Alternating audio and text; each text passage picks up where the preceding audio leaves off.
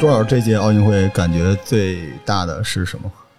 嗯，其实感觉挺多的哈，嗯因为这一届奥运会，呃，第一个中国男篮没有打进去，啊我会用一个比较看客的角度去看奥运会。平常心了。呃，对，那然后呢，女篮的话，这一次是有比较多的期待，嗯包括说像之前在世界杯的时候，中国女篮也成绩打得不错，嗯是所以在这一届奥运会，我相信包括我们自己圈内的人士嗯啊，也对中国女篮有一个期待，就是保八进四争牌。嗯有这样的一个一个成绩的一个标准。嗯那现在保八这个目标是已经达到了，已经进八强。嗯，但是进四或是争牌，这还要有待努力。在中国的三大球体系一直是应该，咱们都叫三大球了，对吧？对就是在国内的影响力最大。对而今年这个这届奥运会，其实女足我觉得不算意外，呃，对对呃对，尤其王霜其实还是可以的，够牌面啊。我就就跟老年 C 罗带着葡萄牙似的嘛，也就那样。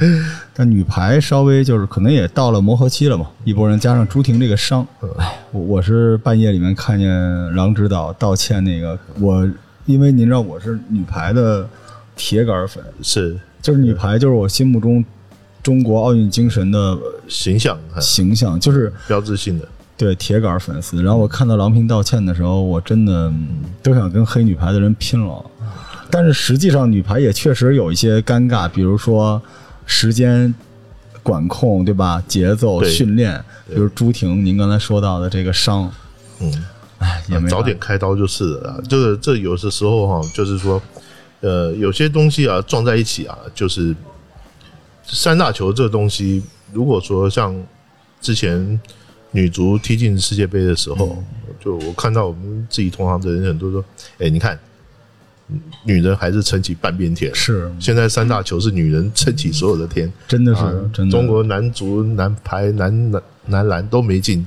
啊，阴盛阳衰了。吗？呃，对，女的都进了。一直胜，啊。那结果，但是我觉得也不是这么讲，因为哈，整个国际竞争的环境哦不太一样。嗯。啊，所以这个是没有办法。不过今年中国呃女子三人篮球拿了一个铜牌，哎，那，我觉得这是一个很大的一个突破，嗯因为篮球项目在过去里面啊，只有女篮曾经拿到过奖牌，嗯嗯那男的也一直都没有嘛。那这经过那么多年啊，尤其是巴塞罗那奥运会之后，又拿到了一面铜牌，是。我觉得这已经是很很不错的一个成绩了。他们在一九年这个三人女篮的世界杯，当时是呃李颖韵、吴迪、江佳音和张芷婷，当时他们居然就拿到了三人女篮世界杯的冠军。是。二零一九年，是，这当时就是一个壮举，只是因为当时这个呢，大家可能呃条件嗯，呃或者认知所限，而且也不是在奥运会里面，所以大家并不是特别重视这个事情。对对，就当时感觉就跟你在法国拿那个灌篮冠军似的，对吧？你又不是 NBA，你又不是奥运会，又不是世锦赛，所以还没有引起重视。没错没错，对，这次真的不容易，因为当时三人女篮世界杯夺冠的那个核心班底只有张芷婷出来了，剩下的两位都受了比较重的伤。有一个很重要的原因呢，哈，就是在当时的那个环境之下，有很多国家他的职业球员他没参加，哎，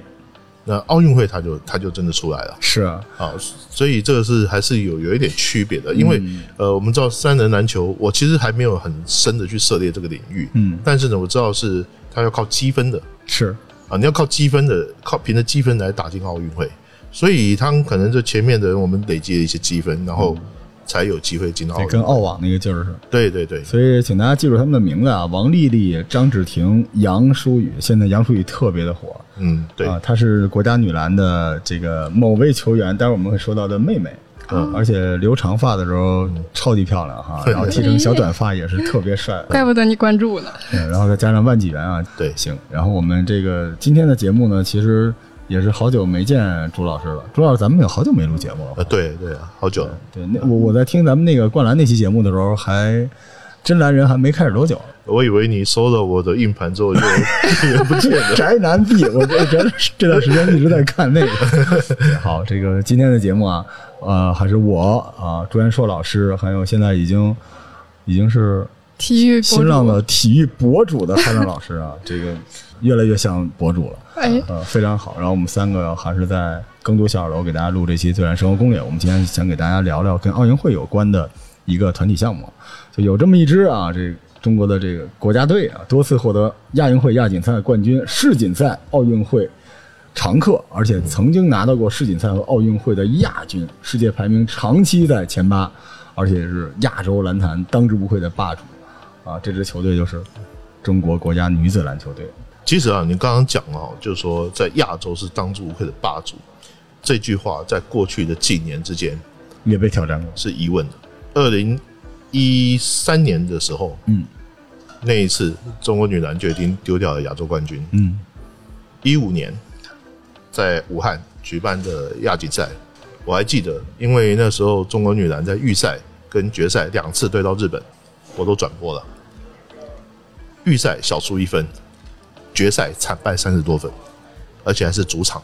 我还记得当时跟我一起转播的是前中国女篮国家队的球员许诺然后啊，然后他是完完全全到最后是掩面的，就是不敢看，因为被宰的太惨。而且中国的呃篮球或者足球都算什么？嗯就是一直以来老感觉是抗韩抗韩，对，或者是朝鲜，对吧？对吧？抗韩抗日，现在现在日韩国的女篮已经完全不是日本的对手。对，但是感觉就是一旦被日本在篮球上打过去，好像中国这边的反应就更激烈一点了。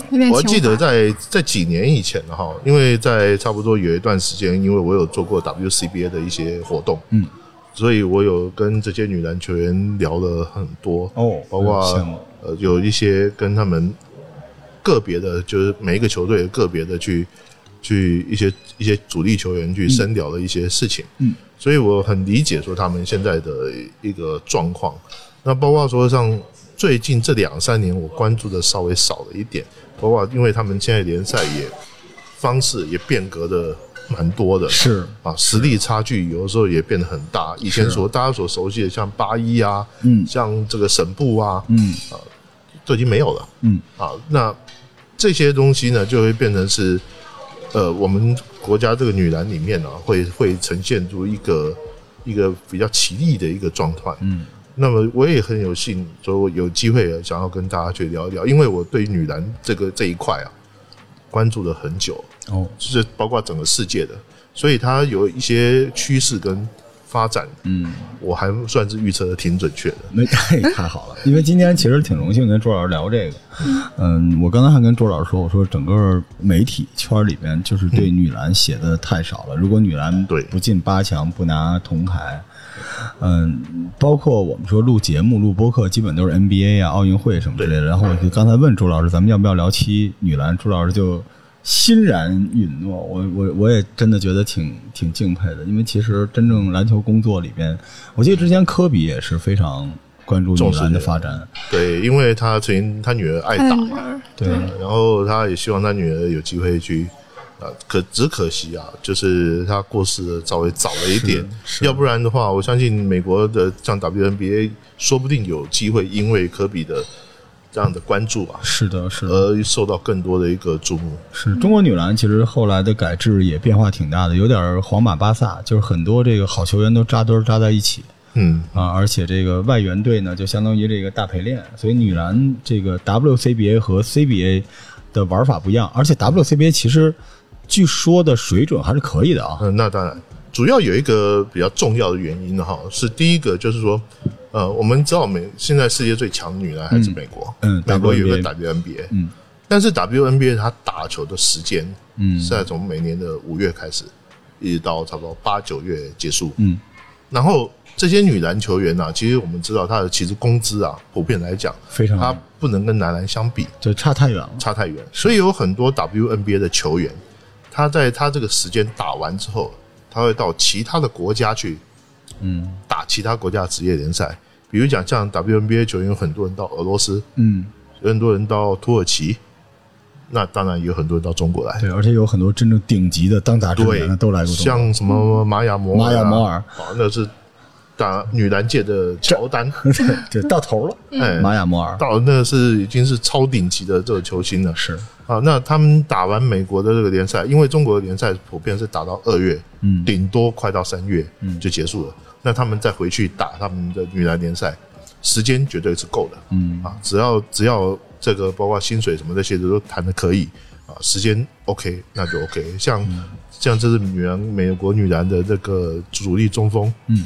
啊，他也曾经打过北京队啊，那个名字叫什么我有点忘了，还能双手灌篮的那个，啊那个反正呢，这些球员呢、其实呃，女篮世界跟 NBA 是比较不一样，因为 NBA 的比赛时间跟其他国家比赛时间是大部分都是一样的，对，都在冬天。嗯。啊，但是 WNBA 它是摆在夏天，我觉得他们是故意的，因为他们视角有意帮跟 NBA 错开，是，然后也希望说这些女篮球员有机会到其他的地方去打球。嗯就是他还是整个国家有一个策略去发展这个事情。对，但是也曾经有过说法，就是说能不能中国的姑娘们更多的走出去，去 WNBA 去打一打，嗯让人家选选秀什么的。当然，这个就看你的身体的这个承受力了。没错因为女性可能跟男的还不太一样，就你打两个联赛这个强度，没。错。那早期呢，我也是从郑海霞那个时代看过来的。哎，呃，郑海霞那时候是火花，刚开始 WNBA 成立的时候，他郑海霞在 WNBA 打球啊。Helen 可能比较小，不知道，因为郑海霞在打球的时候，你根本还没出生，九二年啊，巅峰，呃，巅峰。然后九六年以后，他在 WNBA 打球，打那个洛杉矶火花队。郑海霞后来也入选了 FIBA 的国际名人堂里面，她可以说是中国女排一个非常有名的一个标杆。嗯啊，两米零四的中锋，然后呃，当时在世界篮坛里面你也找不到那么高大的是是的一个球员。那我记得在 WNBA 刚成立的时候，亚洲就两个球员去打，一个是郑海霞，一个是日本的一个后卫叫秋元美树子哎，啊。那这两个是算是一个先驱。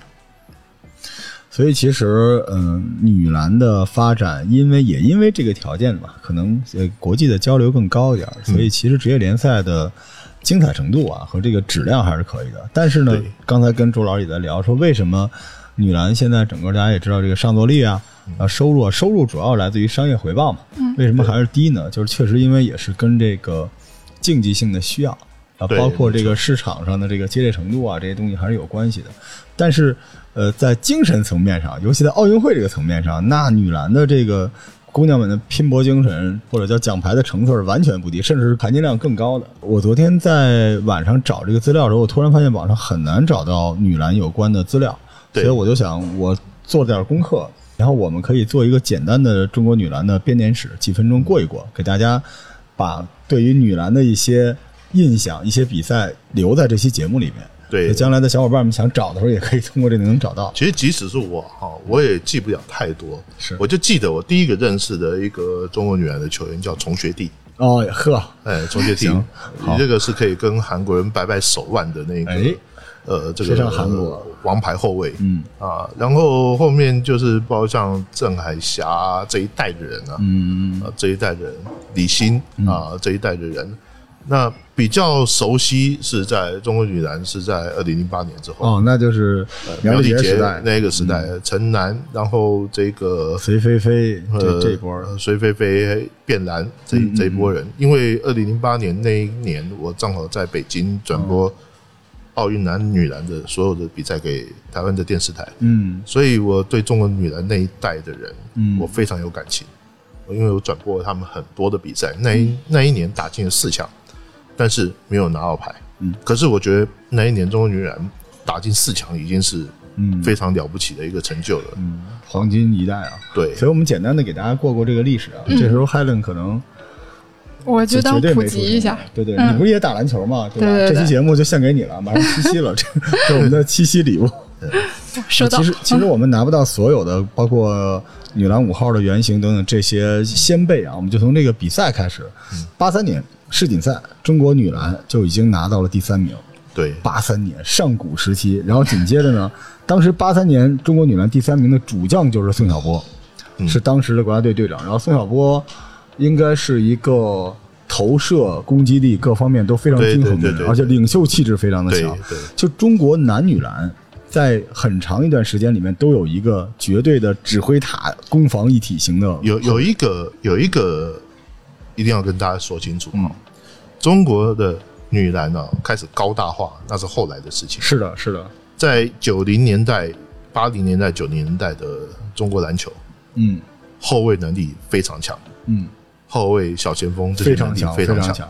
这后来这个日韩的发展，可能也是当年看这个被咱们折磨的够呛啊。嗯孙晓波是北京人啊，一米八二，当时是一米八二啊，可是前锋，而且那个时候还不分大前锋、小前锋呢，对那时候就是后卫、前锋、中锋对是前锋，呃嗯，非常非常厉害。但是呢，呃，命运多舛，就受重伤了。嗯当时在呃洛杉矶奥运会的时候就已经，洛杉矶奥运会的预选赛的时候就受伤了，所以很快就淡出了国家队。对，这是宋晓波。然后呢，下一个就是您刚才说的，一九八四年中国女篮首次参加奥运会，呃，当时就直接拿到了铜牌，首次参加奥运会拿到铜牌对对，这就是阵容里边的核心，双核心，一个就是您说的丛学弟，对只有一米六六。对然后女版呢，像这个我们就是说一个夸张点的模板嘛，就有点像斯托克顿那种，非常的非常刁钻刁钻，而且打球也挺狠的，丛学弟也非常狠。而且其实还有一个，到目前为止被誉为女篮技术最好的秋晨，啊当时的秋晨是一个，这个我就不认识。就是这么说不好，您可以理解为一个哈登，就是呃，从这地传来传去传不出去的时候就把。因为我找这个数据的时候，我专门看了影像，而且国内没有。得翻出去看，这个秋晨的打法太诡异了。欧洲步，然后左手攻击全是左手，而且进攻飘忽不定，而且不在体系之内，也可以持球打，也可以无球打。对，所以秋晨当时是，您想，一九八四年，当时女篮一场比赛平均是五十多分，秋晨居然是平均二十分，场均很厉害二十，，非常厉害。非常非常的厉害啊！这是一九八四年，到了一九八八年汉城奥运会的时候，当时我们就拿了第六名，因为那个时候呢，美国、南斯拉夫和苏联那是女篮最强大的时候，那那时候韩国很强，已经很强了。对，韩国奥运会韩国那个时候我记得有一个叫朴赞淑，哎，朴赞淑后来有在台北打过球，然后我印象很深刻，因为他身高有一米九一还一米九哎呦，那，算大高个了。对，那是已经是亚洲第一中锋，嗯，可是她老公只有一米六，而且啊，好，哎好吧，哎，我就记得这个新闻。身高差，点点很清奇啊。嗯。到了一九九二年，一九九二年，中国涌现出了可以说是黄金一代啊，嗯。中锋郑海霞。嗯，郑海霞，您刚才也说了，那我给你形容一下，就是女版的，但其实她不是女版的奥尼尔，她更像萨博尼斯，对。球商非常的高，对，而且小技术非常的好，虽然有庞大的身躯，但是技术步伐什么都有，没错没错，对，然后攻防一体什么都有，但是身体就是啊消耗的比较大。体格子也是非常壮，壮所以消耗也比较大。就是双腿，像这种大中锋那时候练的，双腿都是不太好的，但是也为中国女篮在国际上赢得了巨大的声望。对对，那个时候也是全球女篮偶像郑海霞，非常非常厉害啊。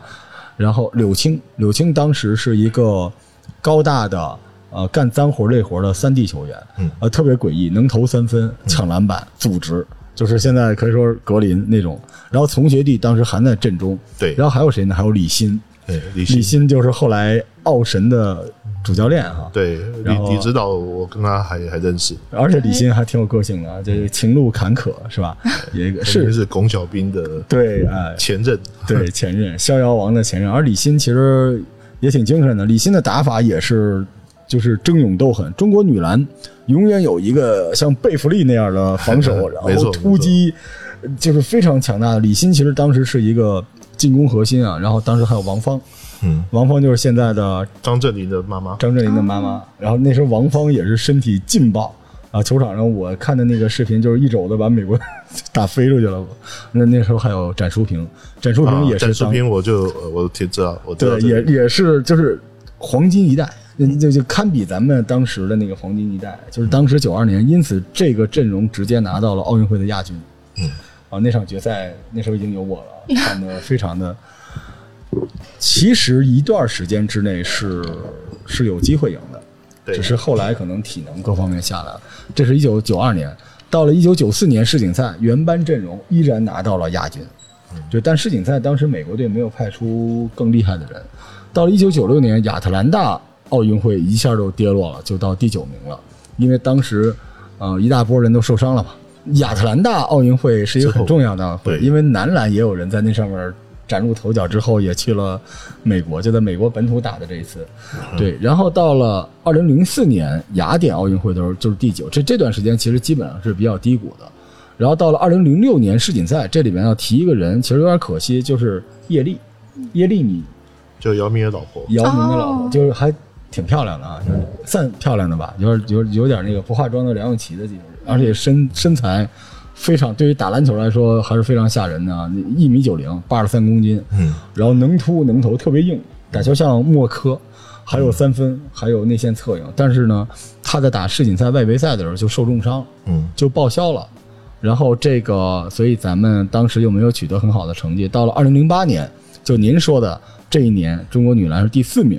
嗯，这一年就是强势崛起了一波球员，比如说，当时号称是一度号称中国女篮第一美女的隋菲菲，隋菲菲就是小前锋，对。到现在也被评为史上最强小前锋，就隋中国女篮。隋隋菲菲，然后苗丽杰，苗丽姐、哎，然后陈楠，陈楠，对，呃。这这三个就是当时最强，就是隋菲菲，你知道她这个她这个流派像男篮的谁呢？就什么都有，嗯、很很难去形容，就是说他没有那么强势，对。但是呢，他很技术流，对，就是他可以润物细无声，就是一场比赛下来呢，十分高评价。然后五六个篮板，五六个助攻，就属于这种类型，就是完美的球队三当家的样子。对他那时候包括像曾经被称为天才的变蓝，嗯，还有变蓝，呃，有变变蓝就太恐怖了，变蓝就是一个男男的嘛，就是坦克一样，就永远就斗他还是，打后卫的，对，而且呃风格非常的强悍。女金刚，变蓝就是另外一个类型的球员了，但隋菲菲其实还是比较丝滑柔顺的，而且隋菲菲身体素质非常好，虽然非常瘦。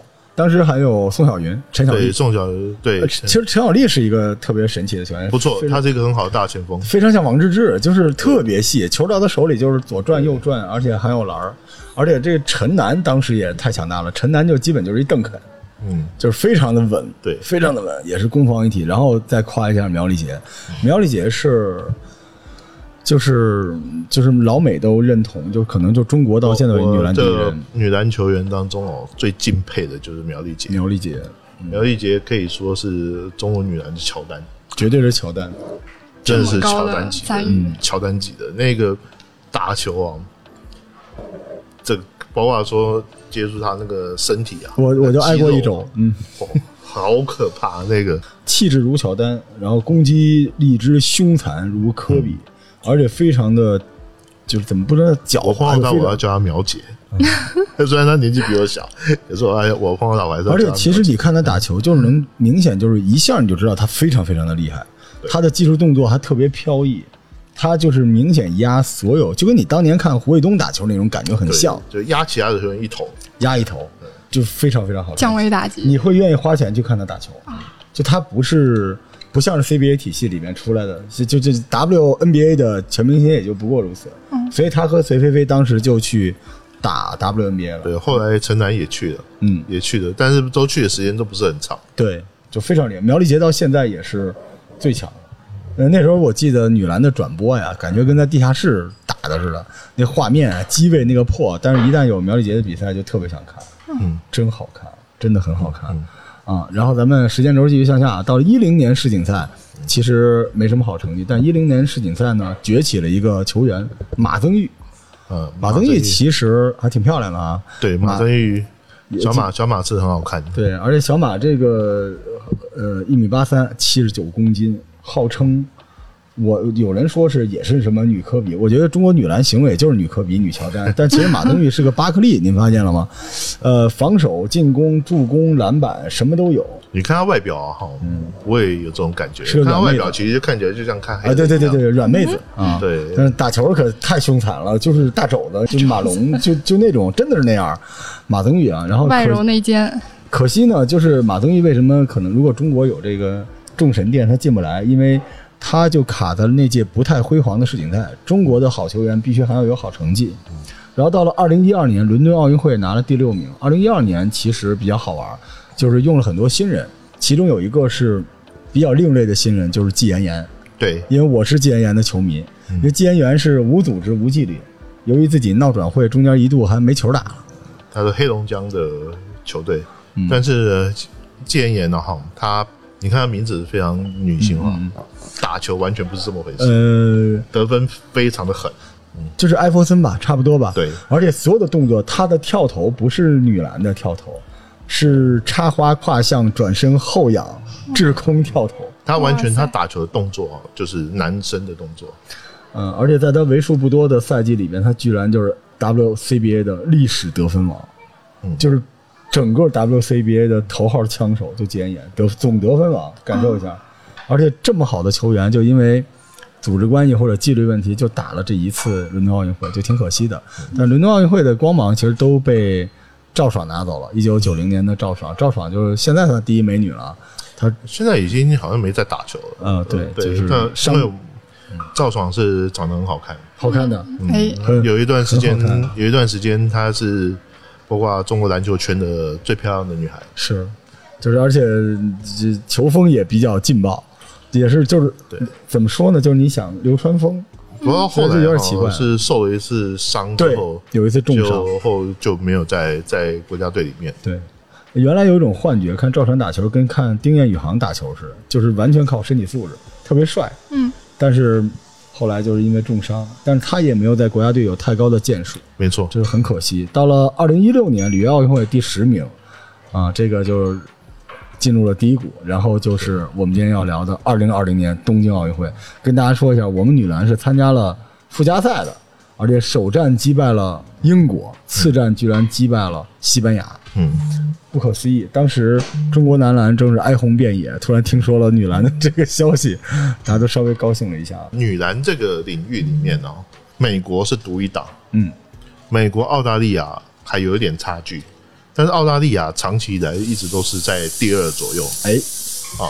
那今年稍微差了一点，是啊，但是呢，那个整体来，讲，就是说从第二一直到世界第二，一直到第十名，输赢都很正常。对，差不太多。对，这差不太多，有的时候会输，有的时候会赢。嗯，那包括像你刚刚讲的，中国在附加赛击败西班牙，嗯西班牙今年也进来了。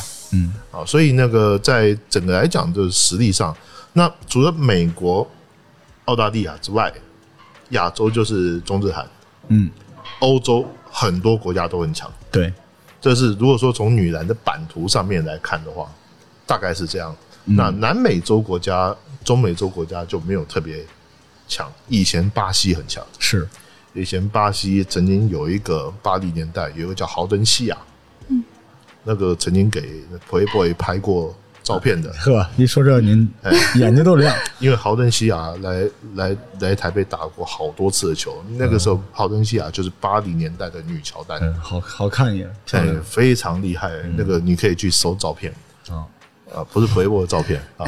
不是？就是一个篮球杂志，知道吧？对对，一个篮球杂志。然后呢，这个豪登西巴西这有一度很厉害，然后呢，在后来整个南美洲就没有强队了。嗯，那可是呢，在欧洲就出了很多很多的强队。那近年来又有非洲也有一些实力不错的球队，嗯，所以女篮普遍来讲，就是在整个世界上的这版图来讲，还是比较军事的。嗯，就是美国独强，美国那个太可怕了。所以要比起精彩程度来说，女篮可比男篮精彩。嗯，男篮大家只能等爆冷。但是哈，嗯我这么讲好了，男篮还有希望报到美国篮球的人，嗯，女篮一点希望。完全哎，对对对，完全不可能。这是为什么？因为啊，美国 NBA 派这个男篮球队去打奥运会，有的时候会派一些比较差的球队，嗯，哦，或者是派去打世界杯比赛的时候，是是是是。会派一些就没有那么精英啊。嗯，可是美国去打世界杯或打奥运，那一帮人都太恐怖了。啊，我想起来了，今年美国那个中锋叫格里纳，格里纳，女魔兽，哎，女魔兽，呃，两米零三，嗯扣篮，美国队有半数可以扣篮，这 他们可以扣篮的人数比世界上加起来都还多。我当年在美国看了一场，因为那个我朋友说请我看球，然后但是他特别抠门，说看 NBA，但是没告诉我是 WNBA。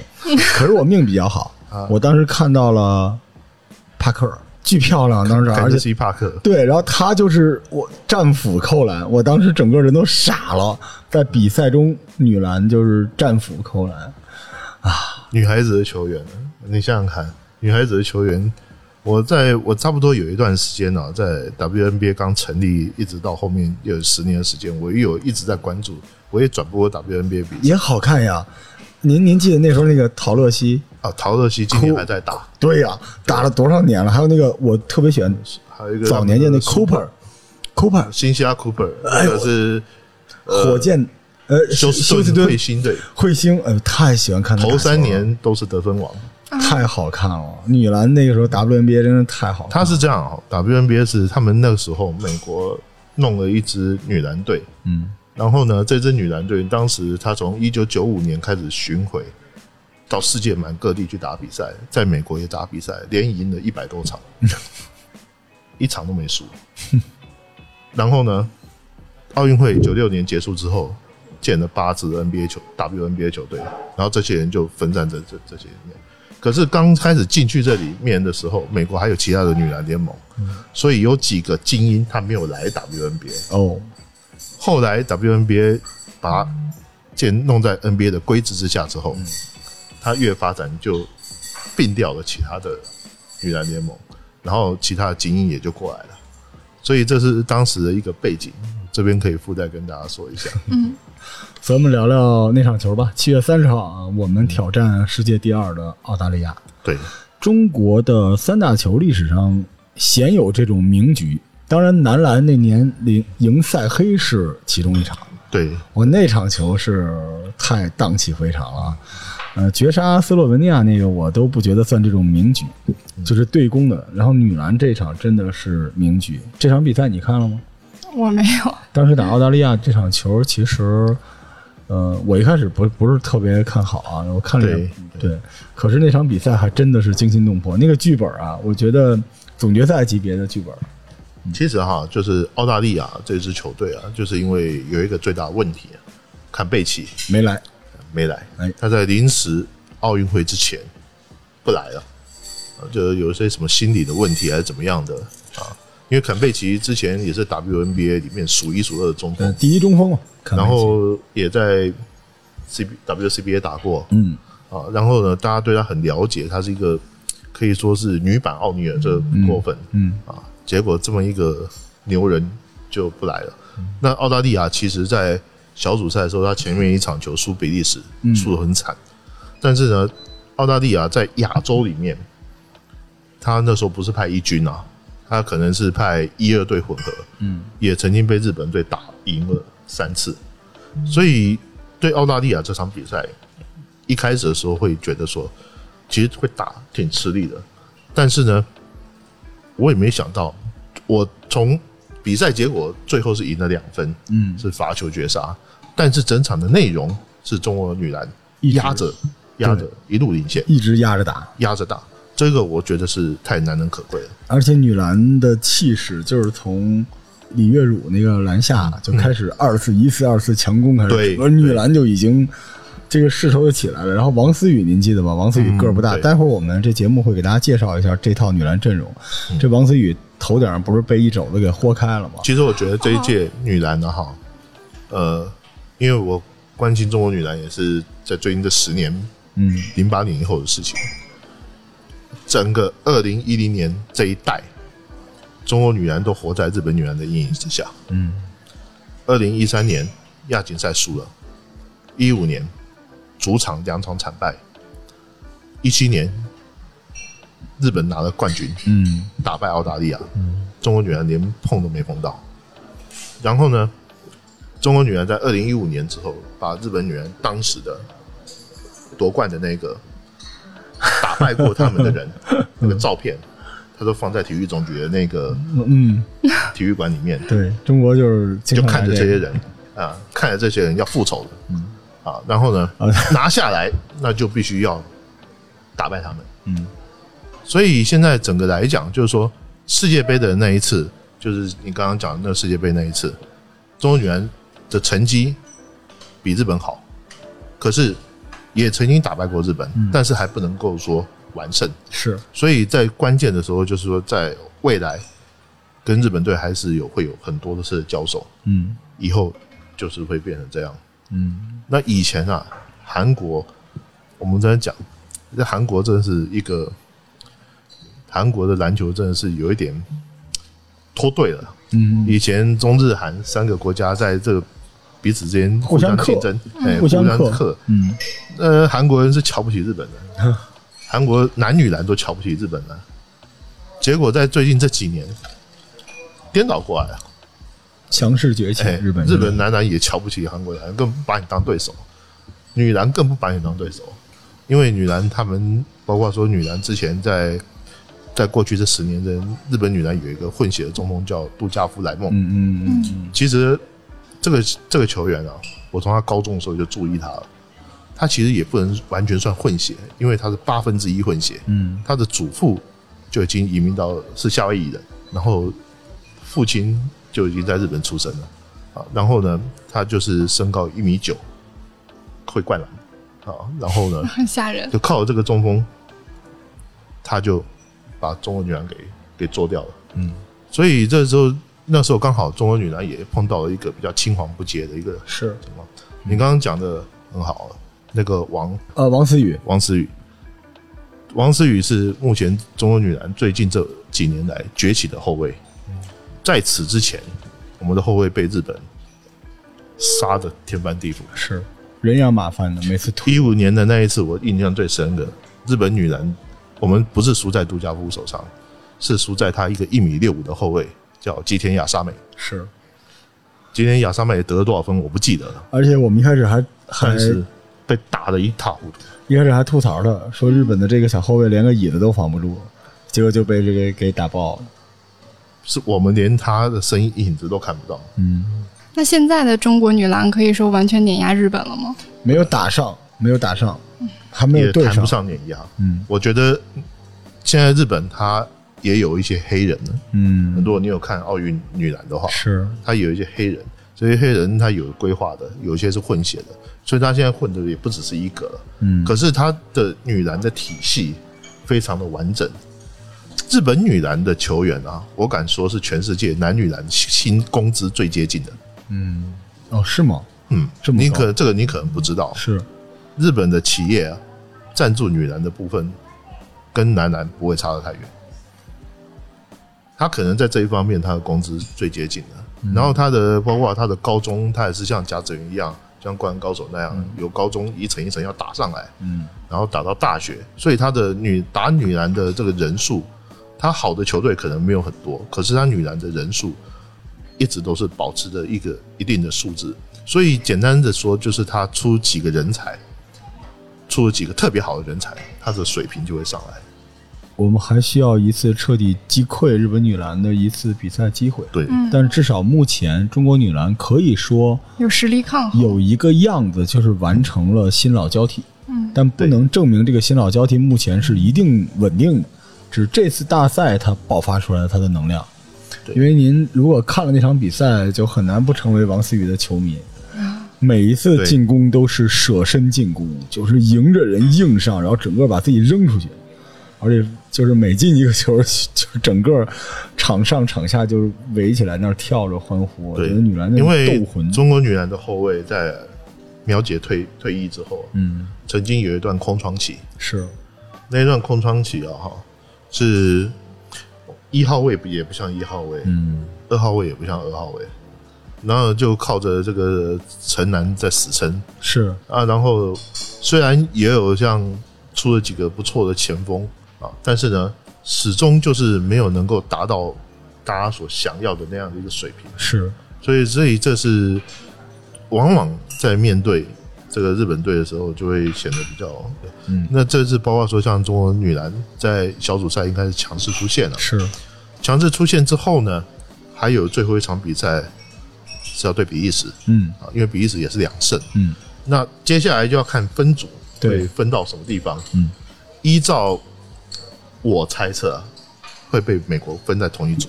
嗯，因为日本它小组赛跟美国分同一组。是，日本其实也很强哦，日本他赢了法国，法国在世界排名第四，也是也是很厉害的球队队。嗯那所以呢，法国还是上一届，如果记得不错，法国是银牌。嗯，如果我猜的不错，应该会跟会跟美国会分在同一边。那中国女篮有有人就想的比较美啊，是不是中国会跟日本在四分之一决赛里面碰到？我觉得有点难度，有点难度。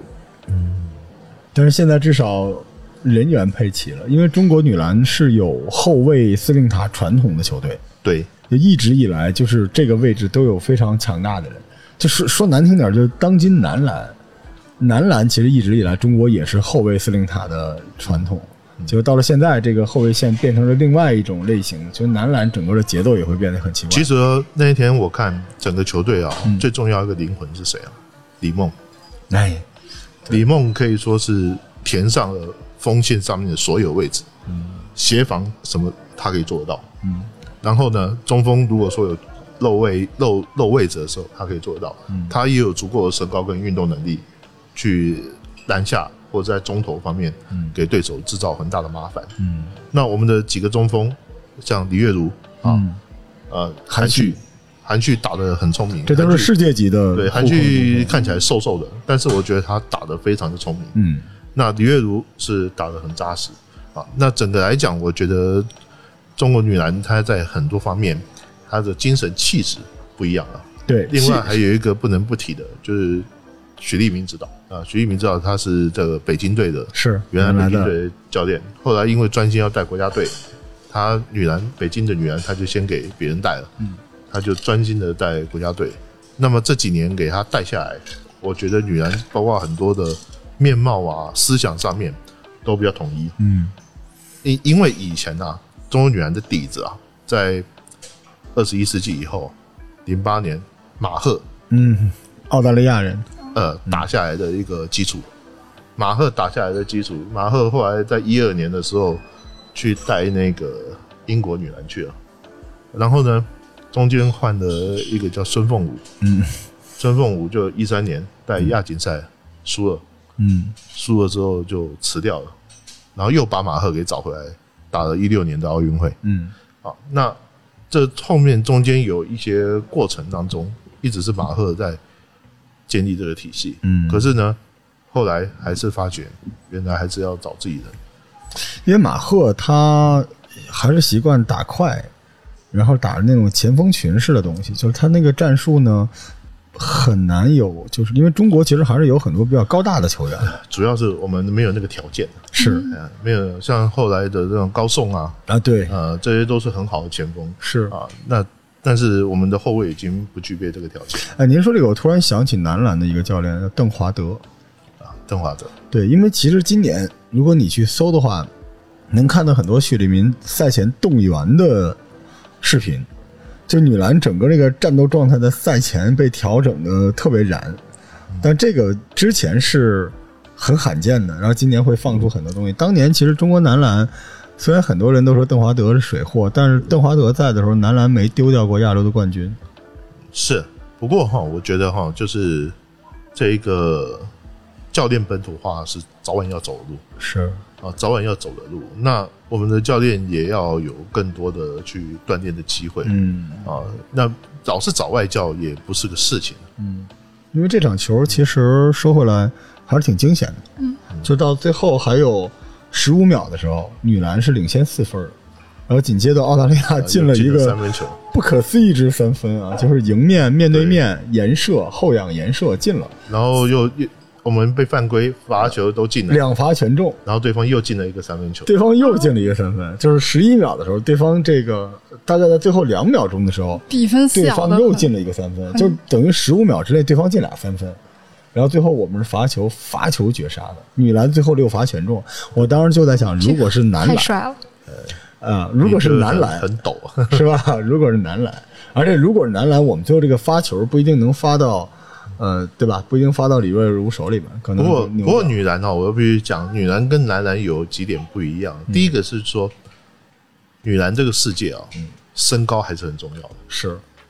呃，你小快灵，整个全世界在打小快灵的只剩日本。呃，我曾经听有一个不知道是谁哪一个评论员，他说全世界啊，只亚洲的国家里面只有日本还在坚持他们自己的传统。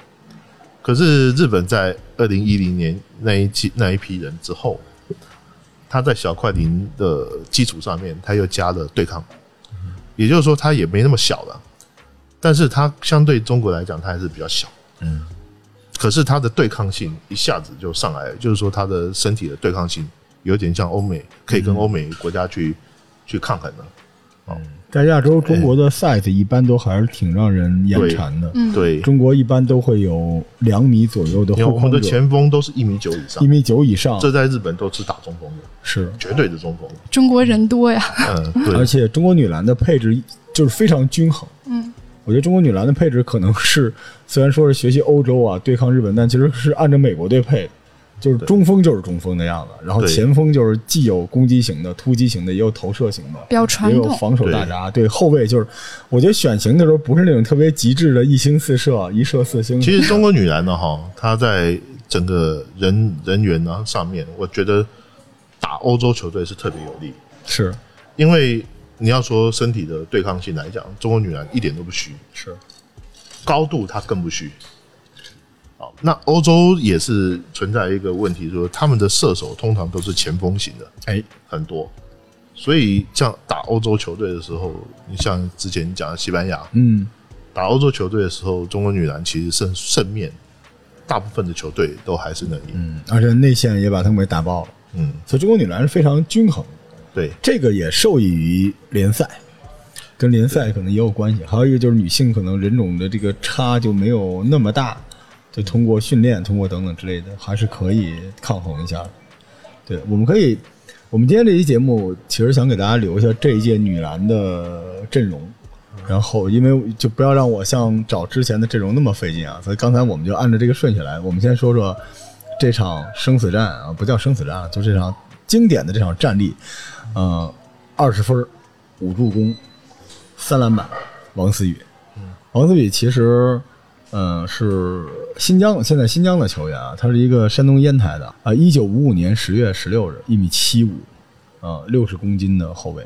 然后这个王思雨，我看了一下他的视频，我都看傻了。嗯，这就是一个拼命三郎，打球太猛了，而且非常聪明，就是还有投射，还有攻击。他也熬了一些年头了。是啊，就是他他不是一个很年，哎，女篮不怎么改年纪的吧？没有必要的，是吧？没必要。对，就是他应该是一个算是大器晚成的后卫。他之前不是那种像郭艾伦这种天生，就是天赋绝伦的这种，他是应该慢慢历练出来的，所以非常的扎实，身上特别像老牌的八一队的那种那种类型的后卫，然后非常敢打。主要他在新疆队哈，新疆队他比较开放一点，哎，呃，就是打球风格上面嗯比较、比较开放一点。嗯而且王思雨攻击力非常的强，王思雨在几次资格赛也是场均十几分儿，就是很多次能拿到中国这支国家队里边，如果你能拿到最高分儿，你的出手的果断，包括你实际的掌握，应该是很厉害的。而且你看他的助攻也都不错，所以王思雨应该是代表了这支中国国家队的战斗精神。就你看他上完篮，永远都是在那儿怒吼，经常打出二加一，然后内线，而且他很聪明，我觉得比郭少稍微聪明一点，不是埋头猛打的那种类对型。，我觉得整个中国女篮现在进步最大的就是我们的后卫啊，能战斗力大幅提升。是啊，终于又看到了像卞兰啊、杨晓云啊，就他们这这这这这种斗魂。中国女篮最好看的就是后卫的怒吼，也因为中国女篮的高大队员一般都是比较温吞的类型，对，就是一般除了叶丽是比较爆裂的那种，场上就是啊的那种，其他都是比较沉默，低着头然后晃着辫子往回跑那种。但但是那个控卫一般都是霹雳火爆的性格嗯。终于又看到一个猛男，你看一眼王思雨，就上场比赛有一个二加一，我迎着比自己高一头的人，整个被人给丢出去了，然后进完球在地上就直接蹦起来怒吼。我当时真是太燃了，这是王思雨，然后九号您说的李梦，李梦是九五年沈阳人啊，这个、呃身高一米八二，体重七十六公斤。这李梦呢，有一个荣誉是中国篮球史第一人，她是世界女篮 U 十七世青赛的 MVP。对，李梦绰号叫勒布朗梦，啊，就是在我们琥珀上大家都特热爱他，就是打球风格就跟老詹一样，你感受一下，李梦就是那种特别壮壮、特别非常强壮，非常强壮，然后啥都有。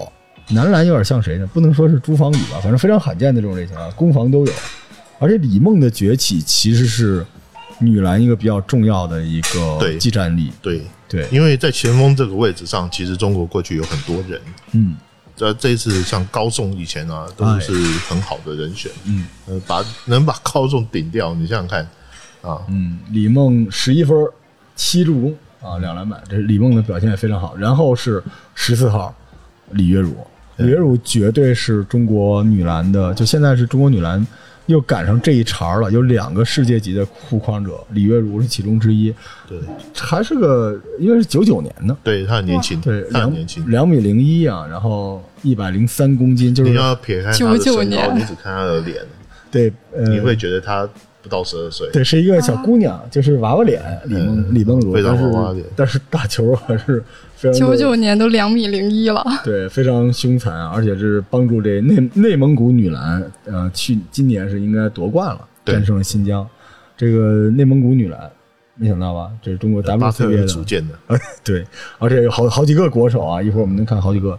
但是李月汝，她是中国女篮一直不缺的某种类型的内线中锋，嗯就是有吨位，然后有侧影，对而且篮下。因为比较起来哈，陈楠还是偏瘦的。是的，所以陈楠虽然是一个主力中锋，嗯可是还是偏瘦的。对但是有你会看像那个韩旭，哎，呃，他还是偏瘦的。对，啊，李月如是那种有吨位的。就绝对就是你理解王哲林那种体型，有点吧。嗯，而且这个内线对抗完全不虚，谁撞他他就。我那时候看他打西班牙，那人撞了他一下，谁完蛋他直接给了人一脚，差不多给了一脚，直接给抡出去了。就我特别喜欢这种，就长得是一个娃娃脸，但是内线进攻手段非常的硬。嗯他顶完人是往内切，不是往后弹，而且跟世界各国的内线打都不虚的。李月茹，你想，毕竟是在 WCBA 里边，跟一帮这世界级的女人其实早撞出来就的。早就可以去 W W WNB 了，对，对很多球队都想要得到他。嗯，他之前在一九年已经被选中了，但没去，没有成型对，啊，没去美国，去了内蒙古。李月汝，李月汝未来是中国未来十年绝对的领军人物之一了，对大核，主力。中锋希望他为什么没不要受伤。去呢？不晓得。种种原因吧，可能疫情，你想想看，一九年不正好也是疫情等等之类的吗？啊，这个这李月汝可是非常厉害啊，U 十六、U 十八一路这个世界世青赛全是 MVP，嗯，这就是这可是天生的这个超级球员。然后三号杨利维，嗯，杨利维其实也呃就他算是我们老将了。哎老将，然后他就是那个现在最红的那个三对三的那个杨舒雨的姐姐。嗯然后杨利维呢，其实就是风格非常像陈江华，长得也像，嗯，就是非常快，进攻型的那种突击型的人。然后，呃，也是跟李月汝是队友，对，对，而且呃攻击比较稳健嘛，而三分球还挺好的。杨利维十分了，啊，打了二十多分钟，十分，两助攻，两篮板，还是可以的啊。杨利维，然后下一个球员，我们刚才说三号，呃，杨利维，然后下一个就是其实是目前这将近十年中国女篮的绝对主力邵婷。嗯，对，邵婷可以是中国女篮在低谷期的一个支柱型的球员。而且啊，邵婷是一个很特别的球员。哎，我认为邵婷是这个球队，他可能不是场均数据最好是的，是，但是是整个球队的大脑。嗯第一个，邵婷年纪比较大；嗯，八九年的，第二个啊，邵婷她是高学历的，嗯，他是有硕士的。是。好，然后呢，他是这个先打的这个 W C U C U B A C U 就是 CUBA CUBA 出来的，嗯，很难硕士的来打 CUBA，他人大的吧？哎，师我忘了是哪一个学校了，但是呢，他是有边读书边打球的那一种。啊，就是他本来不是直接一下子就进职业队，对。可能以前在职业队训练过，但是他后来才去打大学，然后又重回到职业。他是中国第一个 CUBA、CUBF 和 WCBA 冠军的成员，哇，对，而且是当时北京女篮夺冠的绝对核心。文武兼备，呃，你可以说邵婷是个什么类型球员？就是之前的隋菲菲那种类型的，嗯、八分两助攻两抢断啊，就什么都有，然后八篮板球。对他技术很全面，对，而且现在邵婷已经是这支国家队里面的，居然是防守核心了，嗯就是非常老道，他就特别像后来的科比保罗吗？后来的，就是等到詹姆斯他们已经成长起来，打梦之队的那支，就是关键时刻由他来解决问题。就这场比赛的最后那个追平之前的那两分，就是少婷一次快攻，就非常的狠，手术刀一样的非常的狠，所以就是应该是承上启下吧。而且他其实不容易，这支中国女篮。很多比赛就是他都是最高分儿，他一般场均就十七八分儿，六个篮板，五个助攻，就基本就是这样。呃，我们如果以这个年纪来算的话，他最好的时期应该是在二零一五年左右的那段时间，但二零一五年他还没进国家队，是所以你可以看得出来说，他完全是一个大器晚成。他是之后中国女篮曾经出现断层之后，你不得已，你有些有些球队在去在 CUBA 里面找球员，大学生里面找球员，然后进到 WCBA 里面来，然后才打出来的这样的一个球员，他很很特别，飞霸对他的评价是中国的马雅摩尔，他很他非常特别，对，非常而且高智商球员，就你的球队里边有一个非常冷静，然后又稳又准又狠。但是他说实话，他的天分和技术跟苗立杰他们比还是有区别，有是有差距。但是他在队伍中的作用基本上就是，嗯，对，尤其是现在已经不是第一攻击手了，他做了一个对。粘合的人，就是大脑的作用。嗯，所以看少廷打球还是跟别人不太一样的，挺有意思。但是刚出道的时候也是以身体素质著称的，嗯，那经常这这场比赛少廷的表现特别好，就是很多男篮的动作，就各种背后交叉步，然后变向，就是技术非常的好，而且非常硬，身体素质非常好。然后下一个就是十五号韩旭了，嗯，韩旭出道的时候号称是中国姚明，后来因为很瘦，当然就是中国的就是女版周琦大魔王。其实那个风格真的很周琦，因为大长胳膊大长手，韩旭是两米零七呀，韩旭脑脑筋好多了，是。韩旭啊，现在是唯一一个女篮阵中在 WNBA 效力的球员，曾经效力过，对。曾经效力过，他曾经去纽约。自由自由人队。自由人，嗯。啊，那韩旭他我觉得有个最大的优点就是哦，他不会去表现他不会做的事情，嗯，他比如讲说他不擅长肢体对抗，但是呢，他知道怎么样跟你拉开距离，哎，他知道说我要盖谁的帽，是。我不盖谁的帽，就是你别看是女篮第一高度，但哎打球很贼，他他很聪明，他又很有非常聪明。球商我看我很喜欢看他打球，然后呢，他的这个禁区里面，有的时候，比如说他这个补篮啊，补的不声不响的，那人家也不知道，哎，怎么要多出一只手来，然后就是把这个球给投进了。嗯，然后有时候你去防他篮下，他还能中投，嗯呃呃，去恶心你。呃，我觉得这个韩旭是一个很有意思的球员。就中国有的时候也打双塔，就如果李梦茹在里边，韩旭可以稍微往外拉一点，打个四也很吓人，因为他移动速度非常快，而且球商很高，对，而且盖帽特别多。韩旭现在是已经就是之前澳大利亚这场球三盖帽，而且出现的都特别诡异，就是那种补防，不是硬来的那种。哎，哎，所以韩旭这个挺有意思的，他绝对是世界级的球员，跟李月如现在就是中国这支队伍里边，韩旭和李月如是被证明的世界级的球员。对，邵婷呢，从能力上来说就差点意思差点意思。对，李梦未来呃可期。我我是很希望说这次奥运打完之后，有几个人真的可以去闯荡看哎。哎，嗯、李梦应该问题不大。李李梦就是这么说吧，就是原来北京队的里根就有点那个劲儿啊。然后十一号黄思静，黄思静呢是呃九六年的，一九一米九二，八十二公斤，小前锋。对然后也是内蒙古的。黄思静是个三 D，就我看了一眼，就这支中国女篮囤了一大堆特别硬的三 D，嗯，就是好几个这种三 D 球员啊。然后李源，李源是两千年烟台的，李源是一米六八，这是一个控卫，这是一个攻击手对啊，山东的一个攻击手，对突击非常非常厉害，就是。嗯，篮儿也还可以，李源的三分也非常准。然后十三号孙梦然，孙梦然比较有意思。孙梦然就是呃，之前是八一队，完全按照之前陈楠的模子培养出来的，对，一米九七，七十七公斤，这就是咱们的替补中锋，防守的肉盾。孙梦然应该是老将了，嗯，啊，年纪稍微大一点。九二年的，对天津的肉盾，对。而且你看他在就是中国现在的打法，基本就是李李月如配韩旭，然后韩旭配孙梦然，或者孙梦然过来顶替顶这个带第二梯队，韩旭和李梦如都在场下。对，孙梦然就是移动速度慢，但是非常的硬，就是什么都有一下。这是孙梦然，然后十号潘晨奇，潘晨奇是也是个老球员了，九五年，这现在九五年都是老球员了。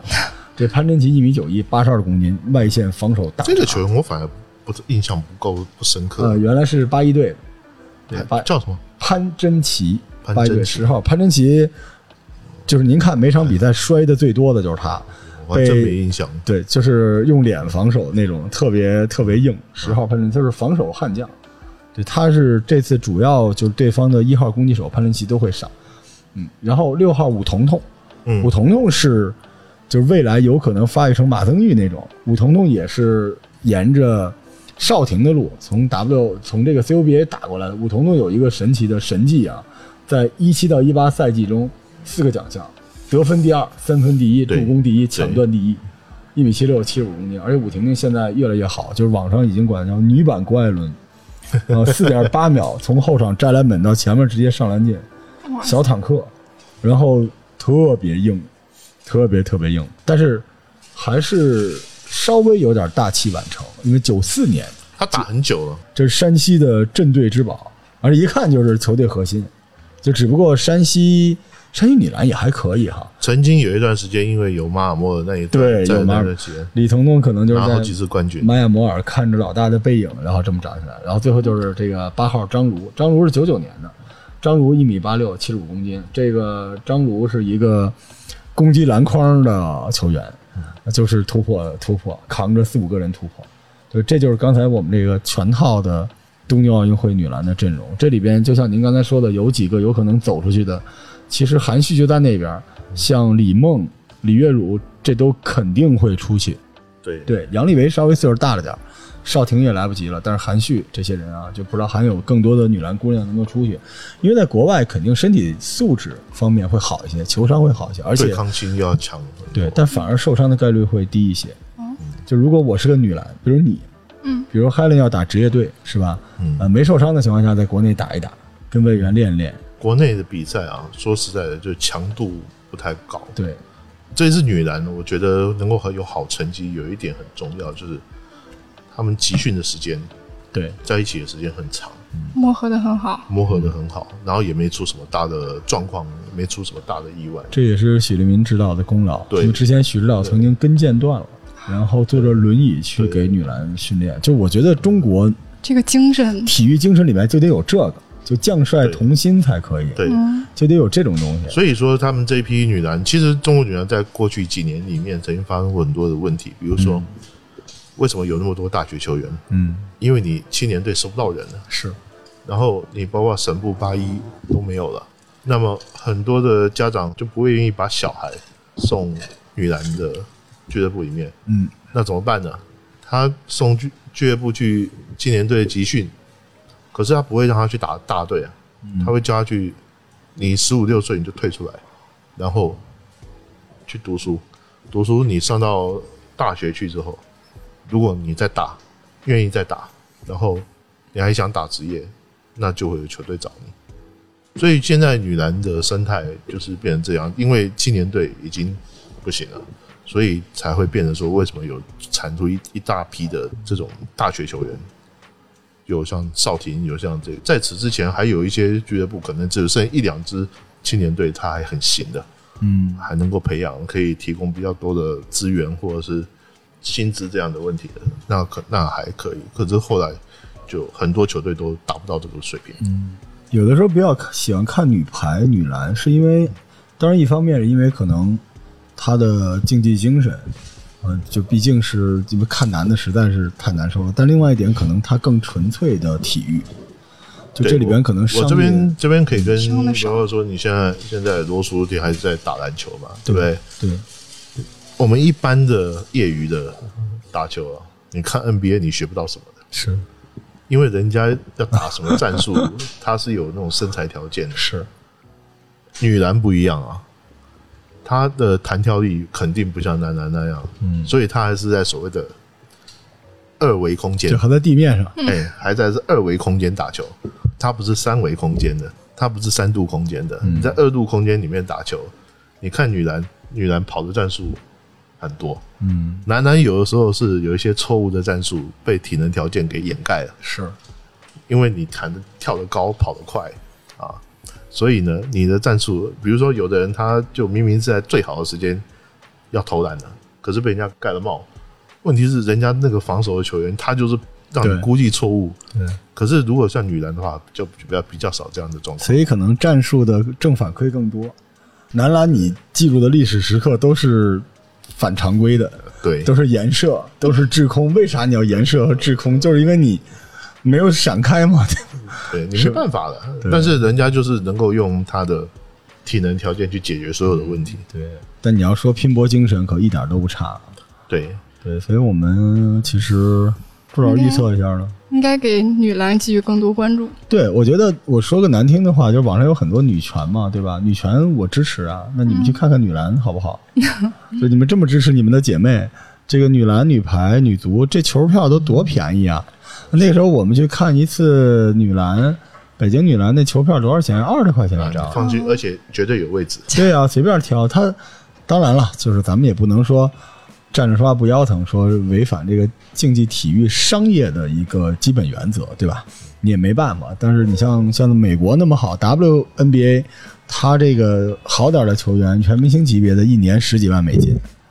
那如果是 如果是 NBA 的话，全明星级别一年还不得三千万美金了？所以这实际上差的很多。在中国女篮各方面这个待遇，它是跟市场有关的，咱们也对，没办法这这一点。办法都没有，一点办法都没有。你其实也不有的时候不是说球迷不愿意看，是你连转播单位你自己都搞不好。我那时候在想现在不是有动物台在转女篮吗？要不就别买票了，直接大家就打赏得了。就看这个好看，就大家哗啦哗啦哗啦哗啦往里面打赏，然后最后把这个钱跟姑娘们分分。这女篮的收入，卓老师您知道 CBA 女篮的收入水准吗？我只能说，每一支球队的投入哈，嗯，不会到超过一千万。嗯，男篮的投入是女篮的十倍以上。对，所以女篮姑娘就一年十万块钱，就基本上一个基数，也就是年薪十万呃，可有有好的可能不只是这个数，啊。但是好坏差很多。对，我也有看过女篮球员一个月只有几千块的，那对，而且还是主力球员。那一年他的他的投入啊，呃，我估计啊哈，我估计现在水平都普遍会往上升。嗯大概假设在不请外援的情况下，嗯，起码也有能够达到五百万的水平。我希望这是一个、我讲的数字是能够达到的。那因为在我之前，我曾经采访过七八年前采访过，我碰到有几支球队一年的投入三百万，啊，三百万，那 CBA WCBA 这保证金够吗？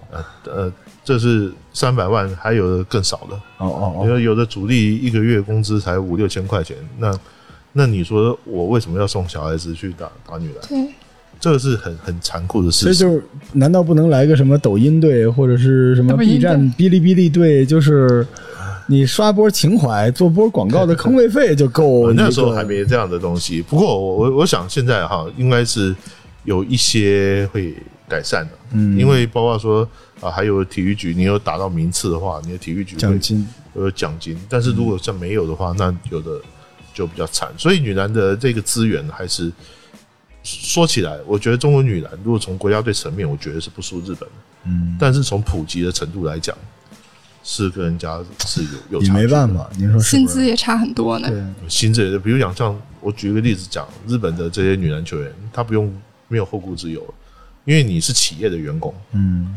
你是你去帮他们球队打球，嗯。你是企业的员工。